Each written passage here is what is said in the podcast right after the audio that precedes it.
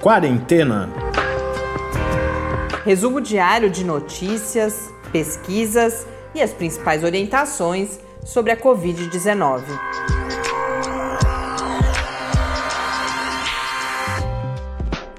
Quarentena, dia 225. Olá, começamos mais uma semana aqui no Quarentena com este nosso do centésimo vigésimo quinto episódio. Eu sou Mariana Peterson. E eu sou o Tarso Fabrício. Os mais uh, regulares no, no acompanhamento do podcast talvez estejam estranhando que esse episódio está indo ao ar um pouco mais tarde. Hoje a gente teve uh, um dia em que as nossas outras tarefas aqui nos, nos impediram de gravar antes, então por isso que ele está indo ao ar no, no horário que originalmente ele era pois é. publicado. É. Mas está, estamos todos bem. Geralmente acontece as pessoas ficam preocupadas, alguns mais ouvintes mais que acompanham mais de, de perto essa trajetória, mas não foi só excesso de trabalho mesmo. Hoje nas notícias a gente vai atualizando os temas ah, polêmicos sobre os quais a gente falou bastante na semana passada, particularmente no, no final da semana. Então, toda a polêmica com a vacina Coronavac, que é a que está sendo desenvolvida em parceria com o Instituto Butantan, o estudo, o suposto estudo, ou o estudo existe, né, com, com a possibilidade do Anitta ter resultados no, no tratamento da Covid-19, mas agora o, a versão preliminar foi. Versão preliminar é no, no, nesses, nos repositórios é, os pré-prints, né? Ainda não foi publicado em periódico e diante da publicação desses dados, o que se verificou é o que já se imaginava é que aquele alarde todo feito pelo Ministério da Ciência, Tecnologia e Inovação não era justificado. Temos notícias, nesse caso, boas, embora ainda sem a publicação também relacionada a, a, ao efeito da vacina da AstraZeneca e da Universidade de Oxford na população idosa. Há uma uma grande preocupação com, com o resultado desses estudos clínicos também na população que é aquela que está em maior risco. E falamos de distanciamento, mais um estudo mostrando a eficácia das chamadas medidas não farmacológicas de contenção da pandemia. Mas nós começamos pelos números. Hoje no Brasil, oficialmente, são 5 milhões 409.854 casos de Covid-19, com um total de 157.397 vidas perdidas para a doença, um acréscimo nas últimas 24 horas de 263 novas mortes. Hoje a gente destaca o estado do Pará, que tem que foi um dos mais atingidos sem dúvida nenhuma pela pandemia, tem 248.024 e 24 casos registrados, 6.725 mortes e ao longo da última semana, a partir ali de, de terça, quarta-feira, várias manifestações eu pude eh, identificar nas notícias. Então, primeiro a própria Fiocruz, já indicando a partir dos dados de SRAG, né, de Síndrome Respiratória Aguda Grave, uma elevação no número de casos de Covid-19 na capital, Belém, e também a, a rede particular de, de hospitais, de planos de saúde, indicando uma lotação desses hospitais. E aí, na quarta-feira, o prefeito de Belém também se pronunciou, alertando para esse aumento no número de casos. Então, preocupante a situação.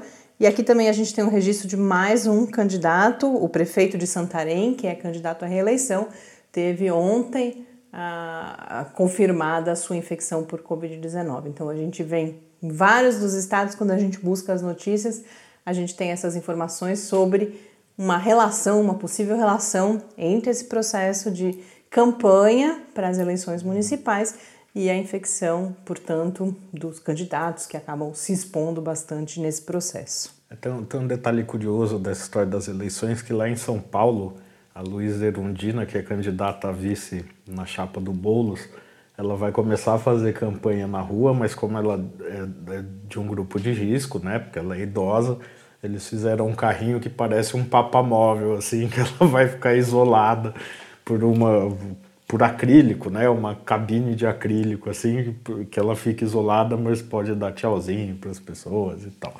É, e outra, outra, outra coisa curiosa, você está falando do aumento dos casos no Pará, de, de, dos hospitais começando a ficar. É, em Belém especificamente. Mais, mais lotados de novo. E eu vi alguns relatos que falam sobre essa lotação nos hospitais de Pernambuco. Então, nossos ouvintes aí que são de Pernambuco, eu vi alguns profissionais de saúde hoje nas redes comentando que nesse final de semana teve um aumento um pouco fora do normal aí no número de, de, de, de casos de Covid, de pessoas com sintomas de, de Covid que estavam procurando esses serviços de saúde. No mundo, os números são de 42 milhões 966 mil 344 casos, segundo a Organização Mundial da Saúde. No painel da John Hopkins, já passamos para 43 milhões 385 mil 581 casos, com 1 milhão 157 mil 714 mortes. Como eu havia dito, nós temos novidades sobre a, o, todo o processo da Coronavac, que é conhecida por muitos como vacina chinesa, mas a China tem várias candidatas aí à vacina. A Coronavac é a vacina vinculada à Sinovac, a companhia chinesa, e que tem um acordo com o Estado de São Paulo, com o Instituto Butantan, para a realização dos estudos clínicos e depois também para a transferência de tecnologia, a produção da vacina aqui no Brasil. E essa é, é a vacina que está no centro da polêmica, da disputa entre o governador do estado, João Dória, e a presidência da República, então, toda aquela confusão semana passada de que foi anunciado um acordo com o Ministério da Saúde para que fosse feita a aquisição pelo governo federal das doses produzidas pelo Instituto Butantan para inclusão no Programa Nacional de Imunização, depois o presidente desautorizou o seu ministro da Saúde, a gente falou aqui sobre isso, e aí houve sugestões no meio dessa confusão toda, sugestão por parte do governo do estado que a Anvisa estaria atrasando a importação de matéria-prima que vai ser usada na produção da vacina aqui pelo Butantan. E aí a, a, notícia que nós trazemos é que a Anvisa autorizou ainda não essa importação da matéria-prima, mas nesse mesmo processo já estava prevista também a importação de 6 milhões de doses da Coronavac. Então, primeiro seriam importadas as doses e depois haveria a fabricação aqui no Brasil de mais 40 milhões. A previsão é que fossem produzidas mais 40 milhões de doses até dezembro aqui no Brasil. Então, foi é, autorizada essa importação excepcional da, das primeiras 6 milhões de doses. É claro que tudo condicionado pode se importar mas esse material vai ficar armazenado até que terminem os estudos clínicos, que nós tenhamos a comprovação de eficácia e que seja então concluído o processo de regulação pela Anvisa. Agora, ainda não foi autorizado essa importação, não foi autorizada a importação dessa matéria-prima. A previsão é que isso seja definido em uma reunião no, dia, no próximo dia 4 de novembro. E aproveitando que estamos falando da Coronavac, dessa polêmica, uma matéria na Folha de São Paulo bastante comum, que ouviu vários especialistas, mostra uma preocupação grande desses especialistas, de associações dessas da área de imunologia, por exemplo, com toda essa confusão, porque para além da questão de uma disso tudo poder gerar desconfiança no público, diminuir a adesão à vacinação, que é um aspecto que a gente já abordou outras vezes aqui, há também, todos eles apontam a importância de uma estratégia nacional de vacinação. Tarso já várias vezes aqui destacou o quanto o Programa Nacional de Imunizações brasileiro é uma referência mundial e esses especialistas vão dizer justamente que se um estado tiver, outro estado não tiver, você pode, por exemplo, ter pessoas até viajando uhum. para se vacinar e uma distribuição vacinal menor e que, portanto, não nos leve a uma situação de uma imunidade coletiva, que é o que a gente deseja. Então, situação dramática. E é, essa matéria fala também já em plano B, o Butantan é, já se preparando, o Estado de São Paulo se preparando para uma vacinação mais localizada e também a intenção de um, que possa haver um consórcio de governadores, porque os governadores também tem se manifestado com bastante. Essa situação toda os desagrada bastante, porque se a vacina tiver a sua eficácia comprovada, eles querem ter acesso. Então, uma outra possibilidade que já é aventada é que seja montado um consórcio de governadores para que os estados possam, então, adquirir também essa vacina, se ela for uma das que vier a ter a sua eficácia comprovada mais rapidamente. E já que estamos falando de confusão no governo federal, para quem não se lembra, no final da semana passada houve aquela coletiva de imprensa, todo um alarde com a participação do ministro da Ciência, Tecnologia e Inovação, Marcos Pontes, aquele gráfico retirado de banco de imagem, dizendo que o estudo com a nitazoxanida, que é o princípio ativo do medicamento conhecido comercialmente, o vermífugo Anita, teria tido resultados uh, importantes no tratamento da Covid-19 em sua fase inicial. Houve, após é, essa coletiva, uma, toda uma pressão da comunidade científica, da comunidade médica, para que os resultados, porque essa coletiva foi dada sem nenhum dado sendo apresentado, só essa afirmação, todo esse carnaval. O estudo foi então publicado em um desses repositórios de pré-prints uhum. e aí uma série de manifestações dos especialistas dizendo que, como esperado, não se confirmou tudo aquilo que se disse nessa, todo esse é, uma suposta confiança que essa seria uma estratégia de combate à Covid-19. Então a gente teve um artigo bastante completo publicado em O Globo, por exemplo, que vai dizer que o estudo ele foi mal desenhado, mal conduzido e que tortura tem é uma expressão que se usa às vezes de você torturar os dados para eles dizerem aquilo que você quer que eles digam. É, o termo tortura cabe muito bem aí. E o que mais me chamou a atenção nesse artigo é que ele vai dizer uma coisa assim, parece mentira. A gente é um estudo randomizado, controlado, duplo cego, ou seja, supostamente com todo aquele padrão ouro que a gente chama, né? Que toma todos os cuidados, justamente. Qual, qual é o objetivo desses cuidados? Um dos principais é você não, não, não inserir no seu estudo esse viés, né? Você não, não usar, descartar os dados que não te interessam. Tem outros, é, tem todo um poder de produção de evidências, a hora que você compara os grupos, para você também saber, por exemplo, se aquele efeito que você observou não é só fruto do acaso, então por isso que você tem o, o grupo controle com placebo, mas além disso, são uma série de. É, é uma série de medidas que buscam evitar que o pesquisador insira ali o seu viés de confirmação, por exemplo, da hipótese que ele tem que aquilo vai funcionar. Agora, o que, que eles fizeram? E eles reportam isso no artigo.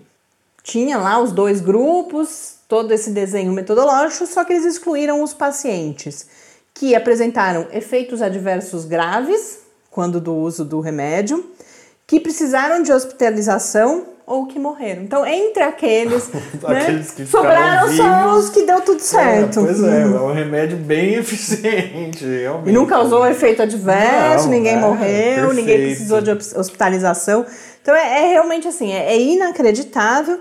E aí a, a, segunda conclusão, por quê? Porque não, não é eles, não, não é uma mentira completa o que eles disseram, mas eles justamente torceram tudo para poder falar alguma coisa. Eles tinham um resultado primário esperado, que era verificar se o Anita tinha um efeito para melhora dos sintomas de tosse, febre e fadiga. E em relação a isso, não houve resultado nenhum significativo. O resultado que eles alardearam diz respeito ao que era o objetivo secundário do estudo, que era verificar se havia uma redução na carga viral com o uso do Anita. Isso houve um resultado positivo, uma redução média da carga viral após um uso aí por 5, 8 dias, porém essa redução de carga viral não teve nenhuma relação estabelecida com o processo de hospitalização e morte. Então, apesar dos pacientes que usaram Anita, em média, terem tido essa redução mais rápida na carga viral, isso não tem relação com a forma, com a progressão da doença, com os sintomas que eles apresentaram, eventualmente com eles não precisando de hospitalização ou eh, não vindo a óbito, e também não teve, esse resultado também não teve nenhuma relação com a capacidade de transmissão do vírus. Ou seja, são resultados ali numéricos, mas que não têm importância clínica ou epidemiológica nenhuma. Então, é, de fato, não, não há essa comprovação alardeada de que, eu lembro até a frase né, no slide que foi apresentado nessa coletiva, é eficaz contra a Covid-19. Isso não é verdade quando a gente vê que os únicos resultados encontrados positivos não têm nenhuma relação com o, como que a doença evoluiu nessas pessoas e ou se elas mais rapidamente deixariam de ser contagiosas e, portanto, isso poderia ajudar de alguma forma no controle da doença. E além disso, foi verificada um, foi verificado um maior número de internações entre os pacientes que tomaram a, a, a essa substância. Então, realmente é, é, é lamentável, para dizer o mínimo, que mais uma vez a gente esteja enfrentando uh, um comportamento absolutamente irresponsável do governo federal no que diz respeito ao enfrentamento da pandemia. Como eu disse, a gente teve uma, um anúncio hoje também relacionado à vacina da AstraZeneca, que a gente conhece também como a vacina de Oxford. Nesse caso, é a vacina que o Brasil também tem parceria através da, da Fiocruz e do governo federal, portanto. E o anúncio que foi feito agora foi de que uh, a gente já teve notícias desse tipo para outras vacinas que estão em fase de estudos clínicos já de que ela gera uma resposta imune robusta também na população acima dos 55 anos, assim, a população considerada aí idosa. Então, houve, segundo, e aí vem uma informação importante, esses resultados ainda não foram publicados, o que a gente sabe é de um anúncio de um porta-voz da AstraZeneca, isso também tem sido comum, porque já há notícias, por exemplo, mostrando que há uma valorização das ações da AstraZeneca quando se traz essa notícia. E também, segundo esse mesmo porta-voz,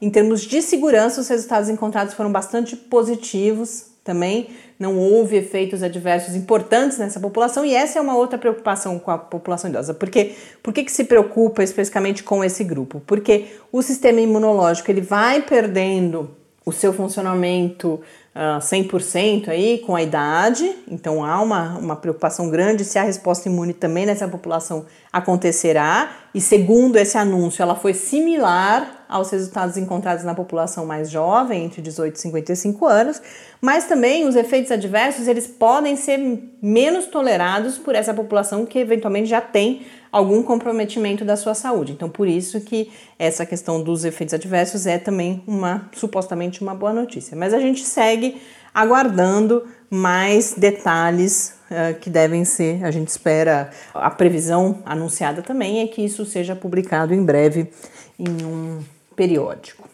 E por fim, eu queria falar, se houver tempo, ainda tem mais uma pauta, mas um que eu não queria deixar de comentar aqui com vocês, nós tivemos a divulgação do maior estudo já realizado até agora, buscando verificar uh, o impacto e a eficácia das chamadas medidas não farmacológicas de enfrentamento à Covid-19, que são todas essas medidas de distanciamento, de se evitar aglomerações, é tudo aquilo que a gente precisa fazer antes que tenhamos as, a possibilidade de intervenções uh, farmacológicas, fundamentalmente tratamentos mais eficazes e, em última instância, a vacina. Esse estudo ele foi realizado por pesquisadores britânicos, olhando para os dados de 131 países. Então, o que, que eles compararam? Eles olharam um estudo que já tinha identificado nesses países quais foram as ações, as intervenções não farmacológicas adotadas em que momento, e aí compararam essas informações com o R, com a evolução daquela taxa de, de contágio, número de reprodução da infecção nesses países. E, e para verificar o que? Qual seria o peso das diferentes decisões de implantar ou de retirar essas medidas, por exemplo, de distanciamento, sobre o R, se o R crescia, se o R baixava.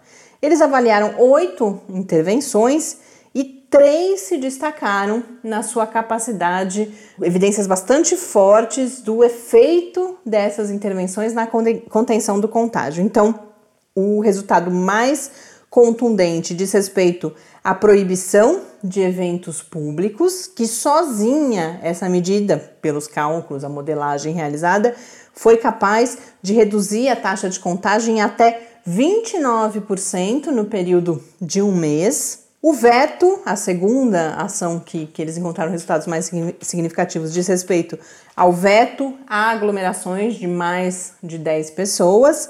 E, por fim, impacto também do fechamento das escolas, que era uma dúvida muito grande e esse estudo vem, havia a hipótese de que eu, eu vi vários textos sobre isso, que o fechamento das escolas não contribuiria para a contenção da pandemia, mas esse estudo mostra que sim, houve, esteve entre as três ações mais importantes.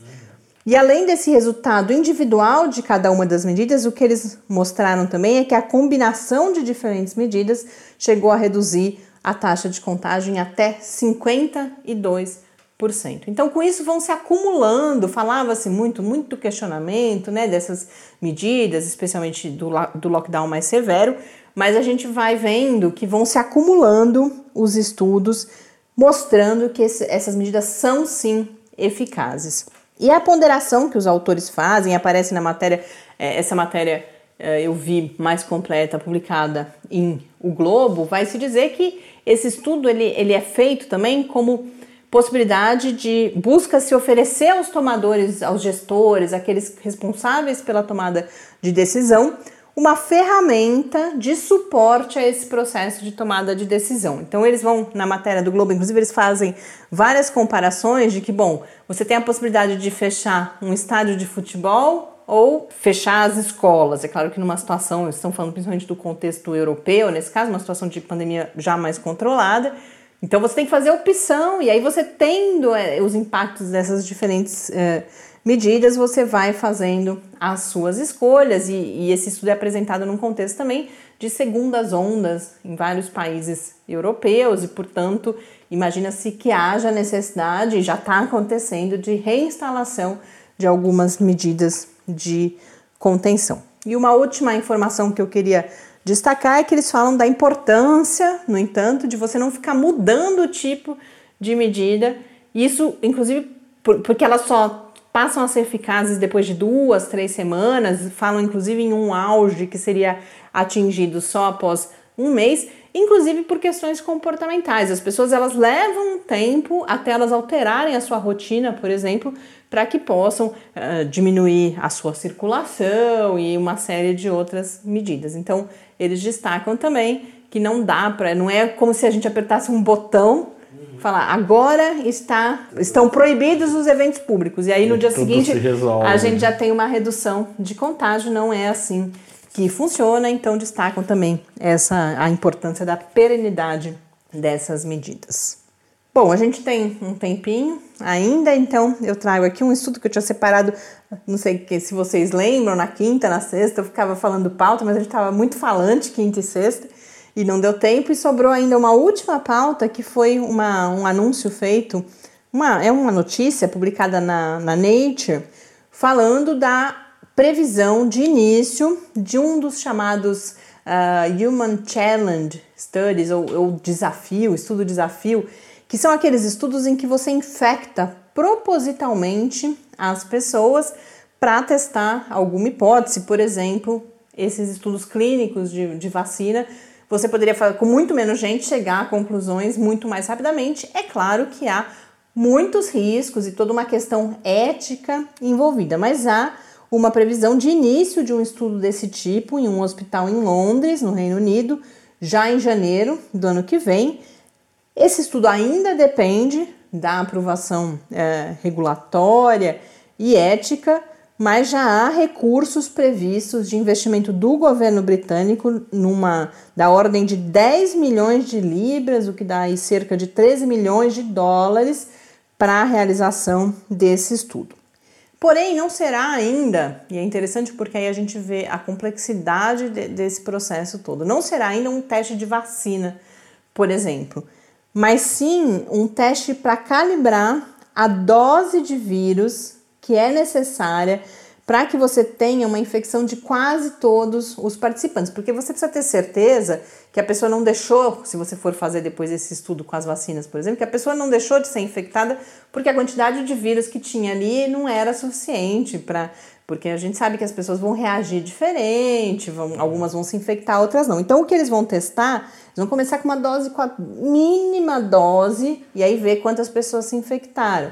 E se houver um, um número muito grande de pessoas não infectadas, você precisa elevar a dose e testar novamente. A expectativa é que participem de 30 a 50 pessoas entre 18 e 30 anos, então a gente vê uma faixa etária de pessoas bastante jovens, porque se entende que o risco é menor. É claro que uma série de exames uh, serão realizados para tentar diminuir o risco, mas é ainda muito controverso, muito controversa a realização de estudos dessa natureza. A gente segue, vamos ver, inclusive, se será concedida a aprovação regulatória e ética. A história de realização de estudos assim, por exemplo, e principalmente é isso que é destacado na matéria da Nature, com malária e com é, a influenza, a gripe comum. Mas o, o, o SARS-CoV-2 eles tem vários complicadores, é, que é uh, o seu impacto sobre a saúde das pessoas, mas também muito desconhecimento ainda uhum. sobre o vírus, o processo da doença, então que torna esse quadro todo bem mais arriscado. Há previsão de estudos já dessa natureza também na Bélgica, nos Estados Unidos, a matéria coloca. Então, eu quis trazer, primeiro para destacar isso, como a gente, a gente vê como passos precisam ser dados na ciência. Não adianta, não é? Você não vai fazer um estudo de desafio, você precisa descobrir qual é a carga viral. Então você tem que realizar um estudo antes ainda de realizar o estudo com vacinas, por exemplo. Mas também para mostrar como algo que há pouco tempo parecia tão distante, quando começaram a falar desses estudos de desafio, parecia um absurdo. E agora a gente já está aí na iminência, se não da sua realização, mas da, é, é tratado como uma hipótese séria por pesquisadores e agora vai se fazer toda essa discussão uh, ética e a gente aguarda para ver se esses estudos serão aprovados ou não. Mas tem nessa matéria da Nature, um, um último ponto que eu trago aqui, os especialistas dizendo que eles não acham que esse tipo de estudo é o mais apropriado, principalmente agora já passado esses meses todos para o teste das vacinas, justamente algo que a gente falava antes. Ah, a população que mais precisa da vacina são as pessoas idosas, são as pessoas com comorbidades. Só que elas não vão poder participar desse tipo de estudo. Então você pode vir a ter um resultado de eficácia, por exemplo, mas sem saber se essa eficácia existe na, justamente na população que mais precisa das vacinas. Então, várias pessoas ali dizendo que esses estudos até poderiam ser importantes, mas, por exemplo, para você estudar o curso da doença, como que ela afeta o corpo das pessoas, porque você pode fazer isso de uma forma bastante controlada, já que você está infectando as pessoas, você sabe que elas estão sendo infectadas, tudo isso. E não para as vacinas. Então, um debate interessante, quem quiser conferir, inclusive, esse e todos os outros textos que eu comentei aqui hoje, a gente disponibiliza lá no site do Lab, na área do Quarentena News, em www.lab.ufscar.br barra Quarentena News. E para fechar, quero. Uh, o e-mail ficou bem quietinho no fim de semana. A gente sabe que a gente teve dificuldade também para fazer a divulgação, mas espero que vocês tenham acompanhado. A gente teve episódios bastante interessantes, então escrevam para a gente para comentar, para sugerir os temas dos próximos programas no podcast quarentena, gmail.com ou também no Twitter em quarentenacast. Com isso, então, eu encerro esse nosso encontro inicial. Um grande abraço e até amanhã. Até amanhã. Quarentena é uma realização do Laboratório Aberto de Interatividade para a Disseminação do Conhecimento Científico e Tecnológico o LAB da UFSCar e do Centro de Desenvolvimento de Materiais Funcionais, CDMF. E conta com o apoio da Fundação de Amparo à Pesquisa do Estado de São Paulo. Pauta, produção e apresentação: Mariana Pezzo e Tárcio Fabrício. Arte e design de Henrique Mateus. Desenvolvimento web: Eduardo Martins. Edição de áudio: Lucas Stefanuto. Apoio Fundação de Amparo à Pesquisa do Estado de São Paulo.